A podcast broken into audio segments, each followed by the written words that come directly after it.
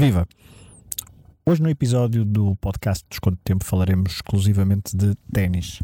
Ténis masculino e ténis feminino.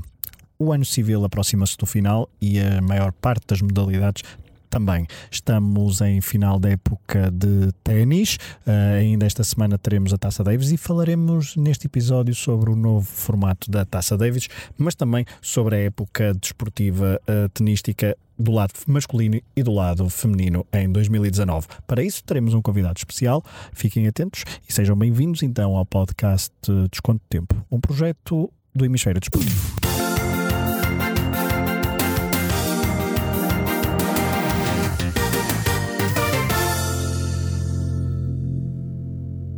Olá a todos.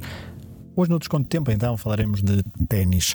O ano está quase a terminar. Há aí uma nova edição da Taça Davis e aqui no Desconto de Tempo resolvemos convidar o José Morgado, jornalista especialista em ténis, para nos ajudar a perceber como é que foi o ano de 2019, não só do lado masculino, mas também do lado feminino, e também para perceber uh, o que é esta nova Taça Davis que arranca esta semana em Madrid e que termina no próximo domingo, um novo formato, uma espécie de mundial de seleções do, do ténis masculino.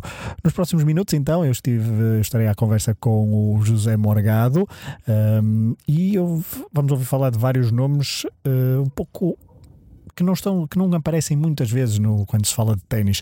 Uh, nos últimos anos temos ouvido falar muito de Nadal, Djokovic, uh, Federer e também um pouco de Murray no, no lado masculino. Do lado feminino, Serena Williams vai sempre uh, monopolizando as atenções, mas há vários tenistas de, dos, dois, dos dois lados, quer do masculino, quer do feminino, que vão aparecendo, vão conquistando troféus importantes e vão chamando mais adeptos e mais fãs para os cortes de ténis por todo o mundo. Por isso, sobre a temporada 2019 de ténis, uh, conversa nos próximos minutos então com José Morgado. José Morgado, jornalista especializado em ténis, trabalha no Jornal Record, comenta jogos na Sport TV, escreve no portal Bola Amarela. José, obrigado por teres aceitado o nosso convite para vires ao podcast Desconto Tempo para falarmos sobre a época de 2019 de ténis. Ora, essa é um gosto. Agradeço o vosso convite. Vamos a isso. Começamos desde já por aquilo que é mais recente. Estamos a gravar um dia depois da vitória de Stefanos Tsitsipas no ATP Finals, a maior vitória da carreira do atleta grego de 21 anos. Bateu na final o austríaco Dominic Thiem por 2-1 um jogo emocionante e tornou-se o tenista mais novo desde 2001 a vencer este torneio. Na altura, em 2001, foi o australiano Leighton Hewitt a levantar o troféu. José, o que é que significa esta vitória de Tsitsipas? Ele que em 2019 também venceu em Marselha e no Estoril. E junto de outra pergunta, fala-se sempre em renovação do ténis, o chamado Big Three continuam no topo da hierarquia mundial no final deste ano, mas este ATP Final já foi uma espécie de visualização de um um render da guarda ou ainda é cedo? Eu penso que é talvez um pouco prematuro para se dizer isso. Agora, sem dúvida que o, que o Stefanos Tsitsipas e, e não só, e uma série de jogadores que também estiveram em Londres este ano, mostraram que já temos uma nova face a aparecer. O Alexander Zverev, que também esteve bem esta semana, esteve, eh, voltou, voltou a estar eh, a fazer um ano de top 10, já ganhou também este torneio no ano passado. Em relação ao Stefano especificamente, ele de facto fez um ano, fez um ano incrível, foi uma evolução fabulosa do, daquilo que ele tinha feito, na, que já tinha sido bom na reta final de 2018, ele já terminou a top 15 em 2018 com 20 anos, o que não tinha sido nada mal, ganhou inclusive o, o, o Masters do Sub-21, que o ATP introduziu nos últimos anos em Milão, eh, mas sinceramente nunca pensei no início da temporada que ele viesse a transformar o seu ténis e os seus resultados para, para os níveis que acabou por fazer. Certo que ele chega, eh, chegou a este, este Masters, a estas ATP Finals, sem qualquer título acima dos, dos ATP 250. Ele ganhou o Estoril Open, já tinha vencido outros dois ATPs 250, mas nunca tinha vencido nem sequer um ATP 500. Tinha perdido alguns uhum. finais já de Masters 1000 importantes, mas nunca tinha uh, vencido sequer um ATP 500. Portanto, sinceramente não esperava que ele chegasse às ATP Finals, um torneio onde, onde estão só os melhores e onde é garantido que para ganhar é preciso bater uh, os melhores do mundo várias vezes e normalmente é preciso bater um dos membros do Big Three, coisa que por acaso com ele não teve de acontecer porque o encontro hum. que ele jogou com o Nadal já não valia para, para nada, ainda assim ele esteve perto de ganhar. Mas de facto ele mostrou uma solidez e, um, e confirmou o talento, o, o, talento que lhe é atribuído e que é enorme, de que tem a capacidade para vencer um, um torneio do Grand Slam nos próximos tempos. No entanto, com a ressalva de que, apesar de tudo, este ano os quatro Grand Slams voltaram a ser vencidos pelos jogadores do costume. Exatamente. Porque, porque há melhor de 5 sets é mais difícil fazer aquilo que o Stefanos fez esta semana.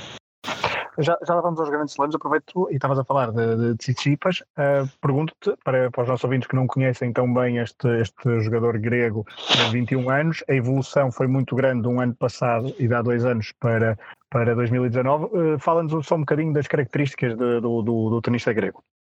É, ele tem um estilo que não se vê muito já no circuito atual. Para já bate a esquerda a uma mão, que, que atualmente do top 100 mundial diria que 20% só é que batem a esquerda, a esquerda a uma mão. Uh, está um bocadinho em desuso, ensina-se pouco nas escolas de ténis e depois é um miúdo, de, com, eh, em termos, em termos eh, meramente técnicos, é, é extremamente ofensivo, ou seja, ele não se importando de trocar a bola no fundo do campo, ele procura fechar o ponto muito cedo, tem uma, para além da esquerda tem uma direita excelente, tem, tem 1,96m, portanto tem um serviço eh, também uh, tecnicamente interessante e ajudado obviamente pelo rapaz de, de complexão física grande que ele é, e depois uh, sempre foi muito, muito inteligente na forma como, como jogou, de, desde muito jovem, tem muito boa noção do jogo, isso às vezes é importante porque os miúdos, muitos deles sabem bater muito bem na bola, mas não sabem muito bem o que estão a fazer dentro do campo e o, e o Tsitsipas tem essa característica, bem o jogo, é inteligente, sabe utilizar a esquerda em slice, portanto, para além de todos os argumentos técnicos, tem também argumentos táticos interessantes. E depois tem muito bom, teve muito bom acompanhamento desde jovem, o, o pai dele, aliás, a mãe dele foi top 10 mundial de, de júniores, era uma russa, o pai dele também foi um jogador modesto, mas desde cedo percebeu que tinha um filho que era acima da média procurou, eh, deixou a vida dele, eh, deixou a vida que tinha para acompanhar o filho desde muito cedo, procurou alguns técnicos experientes, ele está há muitos anos na academia do treinador da Serena Williams, do Patrick Moratoglu, e isso obviamente quando se tem qualidade, quando se tem alguma noção do jogo, quando se gosta muito daquilo que se faz, e ainda por cima se é bem acompanhado tecnicamente, as coisas acabam por fluir e tem sido isso que tem acontecido com os Stefanos. Muito bem, abandonemos Tsitsipas, já bocado já revelaste um bocadinho do, do que é que foram, por exemplo, os grandes slams, que são os torneios com maior atenção mediática. Uh, o ano 2019 no ténis masculino um, trouxe então dois vencedores diferentes dos quatro grandes slams, Djokovic uh, em Melbourne e em Wimbledon e Nadal em Roland Garros e em Nova York. Uh, porém, José, o russo Medvedev foi quem mais encontros venceu esta temporada, esteve em nove finais, creio que venceu quatro e foi, juntamente com o time, o único tenista fora do chamado Big Three a estar em finais do Grand Slam. É o atleta do ano ou há mais surpresas que queiras destacar? Eu penso que especialmente a segunda metade do ano de, de, Daniel Medvedev é de facto é de facto espetacular, nomeadamente ali aqueles meses entre agosto e outubro, ele quebrou um bocadinho na reta final, mas precisamente por causa disso que dizes que que ele ganhou muitos encontros, o que quer dizer que também jogou muitos torneios. Eu penso que ele jogou torneios a mais a certa altura, não era preciso, não tinha sido necessário jogar tantos torneios, mas ele estava embalado e depois também na reta final do ano há dois torneios na Rússia, ele quis cumprir com determinados compromissos, mas de facto é sem dúvida, é sem dúvida um, jogador de surpresa desta segunda metade do ano. Não pensei a meio da temporada que ele tivesse nível para chegar a uma final do Grand Slam e depois o que ele faz na final do Grand Slam diante uhum. na final do US Open diante do Rafael Nadal é surpreendente porque era uma primeira final àquele nível, o Rafa estava a jogar muito bem, ele perde os dois primeiros sets, que ele parecia mais ou menos entregue e de repente ele tornou aquele encontro num, num encontro memorável, num dos melhores do ano. Em relação ao Dominic Thiem e à final de Roland Garros é um pouco a confirmação daquilo que tem sido a tendência, o, para além de Dominic ser um jogador que joga bem em todas as superfícies, em terra batida. Ele nos últimos dois anos já tem sido o segundo melhor jogador do mundo a seguir ao Nadal. E mais uma vez este ano conseguiu confirmar esse estatuto, batendo o Djokovic nas meias finais, na altura ainda número no mundo, e depois perdendo apenas para, para o Nadal. Agora, como, como referias, os vencedores acabaram por, ser, por sair mais ou menos dentro do mesmo lote, Aliás, foram apenas dois, dois para o Djokovic, dois para o Nadal, e o, e o título que esteve perto de não ser de um desses dois foi o do Wimbledon, em que uh, esteve a um ponto de ser de Roger Federer, portanto, dificilmente teria saído destes três jogadores os títulos. Aliás, os últimos 12 títulos do Grand Slam foram todos ganhos por apenas três jogadores, e isso é significativo. Exatamente. Um, ainda olhando só para os grandes slams e também para o ranking final do, do ATP neste final de temporada, uh, vejo uh, em um, vejo portanto, semifinalistas fora do, do, do chamado Big Three, uh, Luca Pui na, logo no Australian Open, juntamente com Tsitsipas, Bautista Agut em Wimbledon e uh, no US Open as surpresas Dimitrov face à temporada e às, às, às, lesões que tinha tido e também a grande surpresa Berrettini, o italiano, que terminou, creio, e ajuda-me, terminou em sétimo ou oitavo, em oitavo lugar no, no ranking em 2019. Oitavo. Exatamente, que dá uma que é a maior subida porque o ano passado tinha terminado em 54, uh, eh, é, um, é também um, um tenista em destaque neste ano de 2019. É, sem, sem, dúvida, porque pouca gente, diria que pouca gente falava do Matteo Berrettini no início deste ano.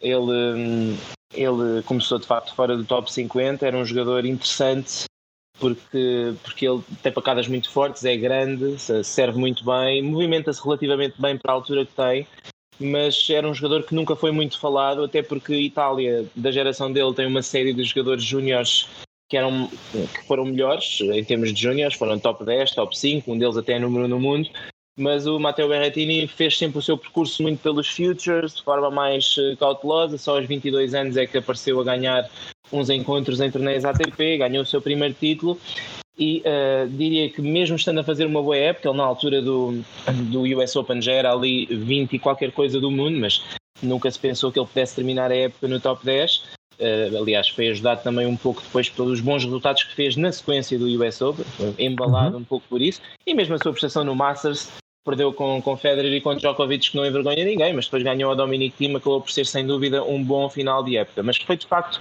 talvez o semifinalista mais surpreendente, porque o Roberto Bautista Agut é um jogador que já há muitos anos que anda a espreitar o top 10, finalmente este ano conseguiu entrar. Uh, acabou por aparecer em relva e é um bocadinho estranho se calhar pensar no Roberto Bautista, porque ele é um jogador muito sólido, vê-lo chegar às meias finais do Wimbledon, mas por outro lado ele é um tenista que se adapta bem a todas as superfícies, portanto, se estiver confiante, tanto joga bem em relva como em rápido ou em terra batida. E depois os outros dois surpreende menos, porque eram dois jogadores que já tinham estado no top 10. O Luca Pui uh, é um jogador um bocadinho inconstante, mas com ténis para ser para, para ganhar grandes títulos e o Grigor Dimitrov é aquilo que se sabe, já ganhou estas ATP Finals que, que terminaram esta semana, ele já as ganhou há dois anos. A partir daí a sua carreira entrou numa numa espiral negativa, muita falta de confiança, troca de treinadores, mas é um jogador que quando está inspirado pode também lutar pelos grandes títulos. Agora, o Berrettini acaba por ser sem dúvida aquele que foi um bocadinho mais fora do contexto, no entanto não me admirava nada vê-lo de novo a repetir esses feitos no próximo ano. José, já voltamos ao ténis feminino, mas daqui a pouco, só para falarmos um pouco da, da, da nova Taça Davids, vamos agora ao ténis feminino, porque o ano terminou com a vitória francesa na Fed Cup na Austrália, Uh, certamente que já falaremos sobre isso, porque a equipa australiana tinha nas suas fileiras a, aquela que é, por muitos, considerada a tenista do ano. Uh, Ashley Barty venceu, venceu as WTA Finals, venceu o torneio de Roland Garros e terminou o ano no número 1, quando em 2018 tinha terminado em 15º lugar do ranking. Ou seja, fez algo que nunca tinha sido feito, uma tenista terminar no topo do ranking, não estando no top 10 na final, do, na final da temporada anterior. Na final da Fed Cup eh, chegou mesmo a aplicar um duplo 6-0 a Caroline Garcia, algo inédito naquela competição. José Barti, 23 anos, tenista do ano sem qualquer sombra de dúvida no lado feminino? Sim, sim, para, para mim sim. É claro que no tênis feminino é sempre difícil uh, isolar o protagonismo numa jogadora, porque, porque de facto, e eu acho, eu acho que isso até é positivo, porque, enfim, uh, há muita competitividade, há muitas jogadoras de qualidade, a grande maioria delas muito jovem, uh, mas a Barty para mim surpreendeu-me surpreendeu imenso porque eu sempre achei que ela de facto tinha ténis fácil para ser top 10 ela aos 17 anos já era top 100 já chegava a final, aos 16 já chegava a finais de Grande Slam de pares. Ou seja, ela sempre teve um talento anormal uh, depois esteve afastada, desistiu do ténis durante ano e meio para jogar cricket, andou ali um bocadinho com dúvidas em relação ao que queria fazer. Mas a verdade é que apesar de eu achar Ainda bem que, que voltou, não é? Exatamente, ainda bem, ainda bem, porque de facto, porque de facto fazia, fazia falta ao circuito, como se viu este ano, e como se viu este ano tinha nível para discutir os melhores, os títulos mais importantes do mundo. Ainda assim, não esperava sinceramente que ela fizesse o ano que fez, especialmente em terra batida. Estamos a falar de uma jogadora que até este ano detestava a terra batida, não jogava torneios de terra batida praticamente, não ganhava a ninguém em terra batida e chegou à época de terra uh, e ganhou uh, Roland Garros de facto, e ainda por cima em condições, o torneio este ano foi disputado em condições muito pesadas, muito lentas, muita chuva quase a semana toda, certo. e ela contra, um bocadinho contra todas as expectativas, com toda a gente a olhar um, para as outras jogadoras, uh, nomeadamente para, para a Simona Halep, que na altura era a provável candidata a defender o título, ainda por cima o quadro abriu um bocadinho, houve uma série de surpresas em Roland Garros. A verdade é que a Barty uh, ganhou o, o Grande Slam, que sem dúvida era aquele que menos esperava que ela, que ela vencesse. E depois acabou por dar sequência a essa boa época, foi número no mundo uh, semanas depois, ganhando mais um torneio, e depois o que ela fez nas WTA Finals recentemente confirmou aquilo que aquilo que se esperava mais ou menos dela já é certo que nem sempre é fácil uma, uma número no mundo chegar a um torneio onde estão todas as melhores e, e, jogar ao seu melhor nível, mas ela é muito consistente, não, não se viu nenhum período deste ano em que ela tenha estado particularmente mal ela tem uma tem também lá está uma, uma base de jogo muito sólida, percebe também muito bem o jogo, é uma excelente atleta e acho que 2020 também poderá ser, ser bom para ela, embora como se, como saiba no ténis feminino há uma série de hum. jogadores com nível para, para ganhar grandes slams. É isso mesmo, e a pegar nesse, nesse dado, há uma certa imprevisibilidade sempre no, no ténis feminino. Basta olhar para os nomes que venceram uh, não só os grandes slams, mas também que chegaram, por exemplo, às meias finais de, de dos torneios. Há, são vários, várias as atletas, várias as tenistas, uh, não só nos grandes slams, mas também nos outros principais torneios ao longo do ano. É, é sempre o difícil de prever uh, um torneio do, do, do lado feminino, e é isso que também, se calhar, eu, na minha opinião, traz mais, uh, mais emoção ao, uh, ao lado feminino do ténis. Uh, José, um, há o tal facto deste ano termos tido quatro vencedoras diferentes nos quatro torneios do Grande Slam, Osaka, Barty, Alep e Andreesco. A história da Andreesco é incrível, creio que poderás destacar isso, até porque no final de 2018 ela estava apenas no top 150, creio, e agora termina em quinto lugar e venceu o US Open. Sim, é, é uma jogadora que, que dá para dá perceber eh, das primeiras vezes que se vê que ela é especial, até pela atitude, não é só, não é só o ténis dela uhum. que, que, é incrível para uma miúda da idade dela, mas ela faz lembrar muito quando apareceram, quando apareceram as irmãs Williams, com a idade dela, quando apareceu a Maria Sharapova, eh, porque eram jogadoras que, com aquela idade, com 18, 19 anos, ela ganhou Indian Wells ainda tinha 18 anos, em março deste ano, e é uma jogadora que aparecendo Uh, consegue perceber-se pela atitude dela que ela acredita exatamente que, apesar da idade, apesar do ranking, apesar de nunca ninguém ter ouvido falar dela e de ninguém esperar que ela ganhe, ela na cabeça dela sempre poderia derrotar qualquer jogadora. E foi mais ou menos isso que se passou com o ano da, da Bianca Andreesco. Ela apareceu no início da temporada e derrotou logo, no primeiro torneio do ano, a Venus Williams e a, e a, a Caroline Wozniacki, duas antigas números do mundo, no seu primeiro torneio do ano e depois o seu primeiro grande torneio ganhou, Indian Wells, batendo 4 top 10 seguidas.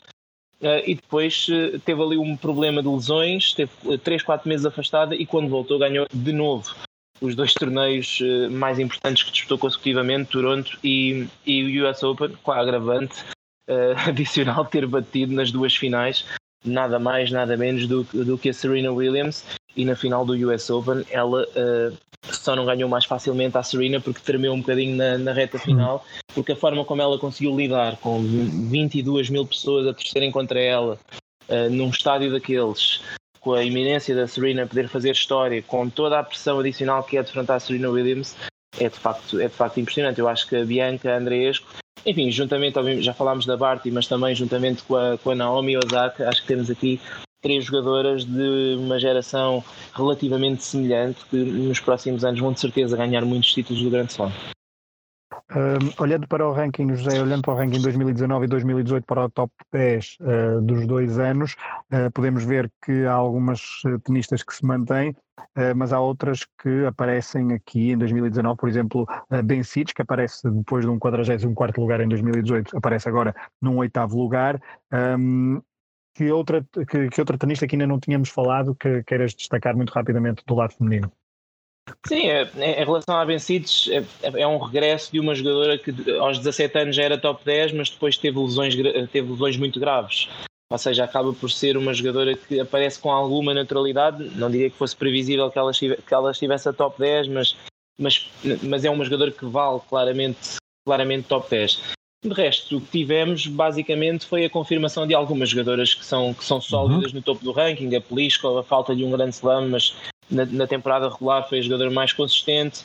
Obviamente a Naomi Osaka ganhou o Open da Austrália, depois teve algumas dificuldades em lidar com a, com a situação, troca de treinadores, alguma pressão e quebrou um pouco, mas mesmo assim acaba a número 3 do mundo a Simona Halep, depois da desilusão de Roland Garros, chega ao Wimbledon e ganha.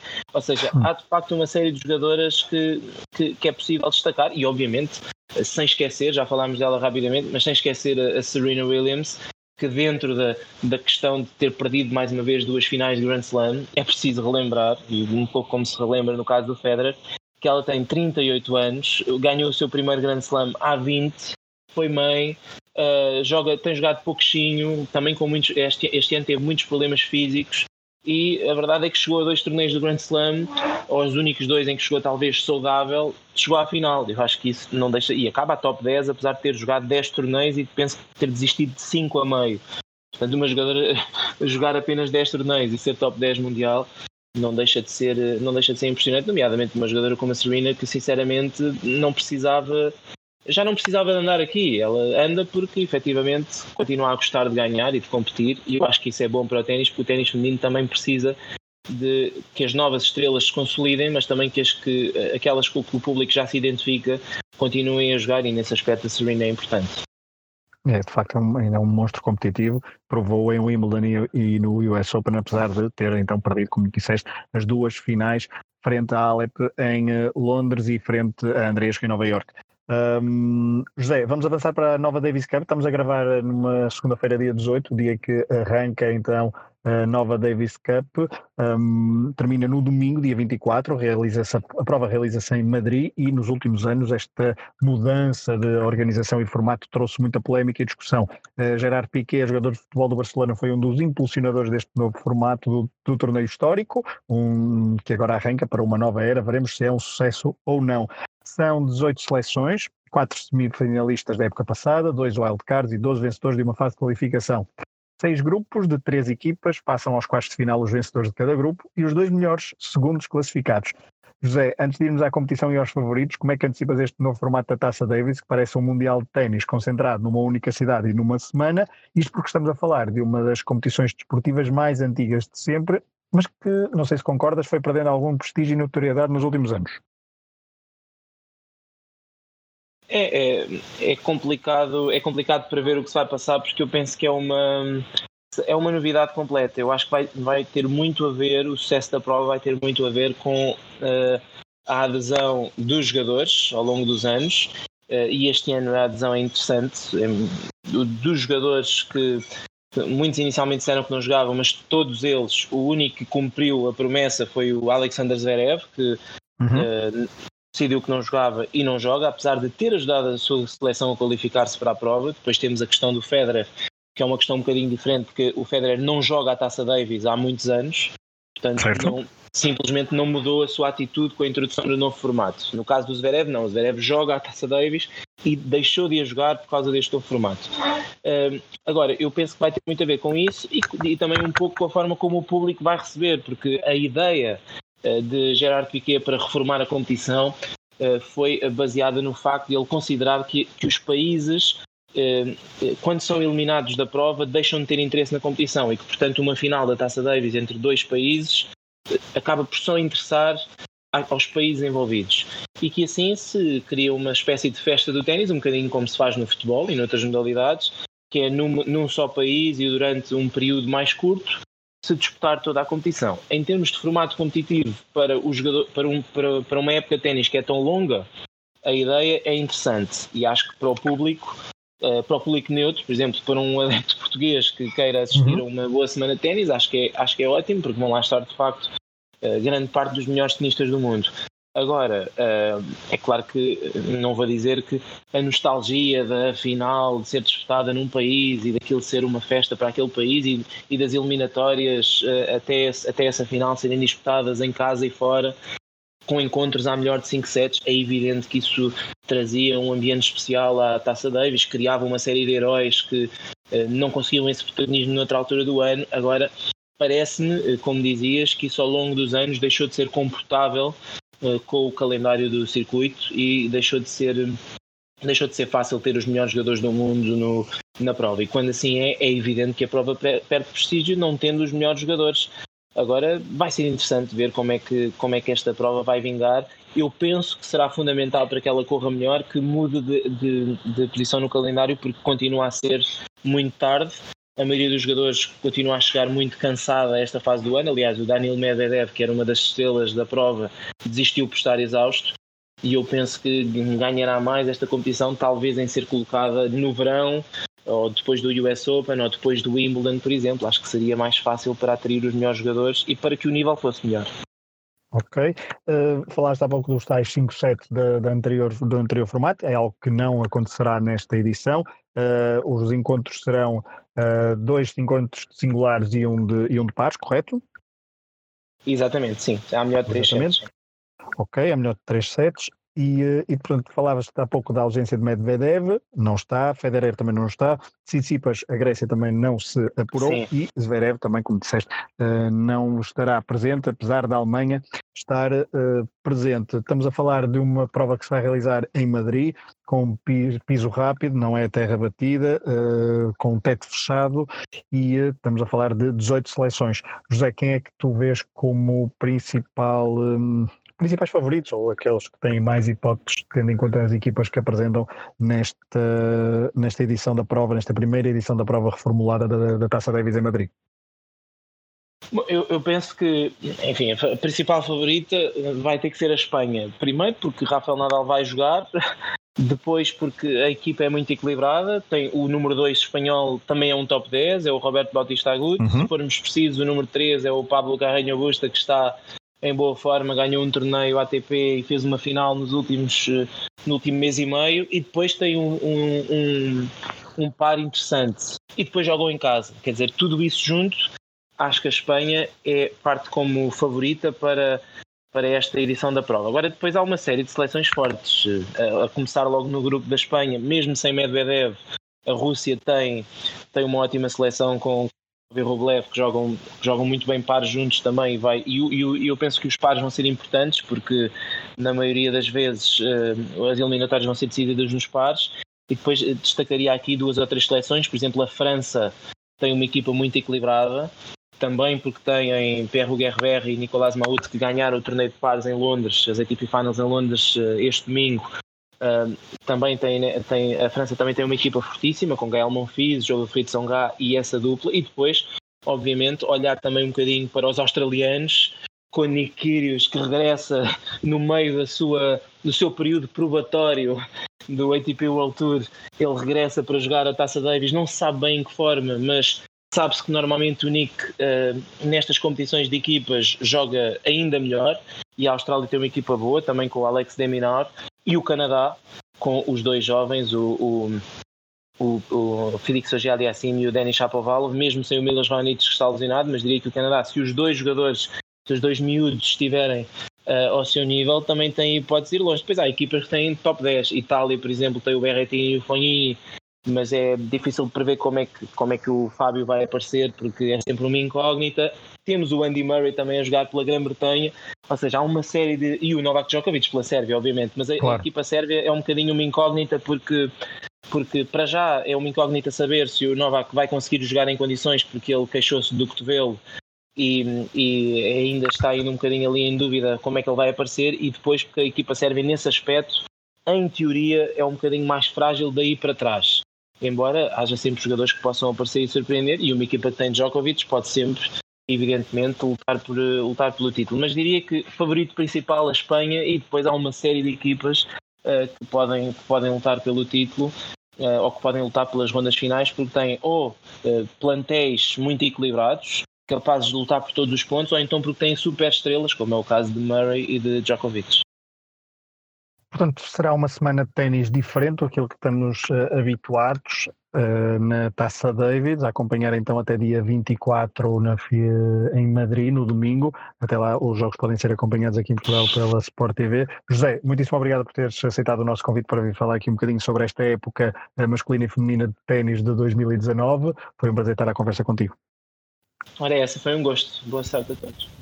Obrigado. Bem, ficamos, fica por aqui então este episódio do Desconto Tempo, em exclusivo dedicado ao ténis. Nas próximas semanas, uh, fruta então desta, desta época do ano, falaremos e faremos uh, rescaldos de outras uh, modalidades, uh, possivelmente com convidados. Fiquem atentos. O projeto do Desconto Tempo é, está inserido no Hemisfério Desportivo, como vocês sabem. Procurem também os outros podcasts uh, sobre outros desportos, o Matraquilhos, o 24 Segundos, o Última Chicane. Nós aqui fazemos sempre uma pausa então para falar de outros desportos que por vezes escapam ao mediatismo das, das notícias. esperamos que tenham então gostado deste episódio com edição edição de Pedro Fragoso e com produção do Hemisfério Desportivo a cargo do Pedro, do Pedro Barbosa. Um abraço e até à próxima.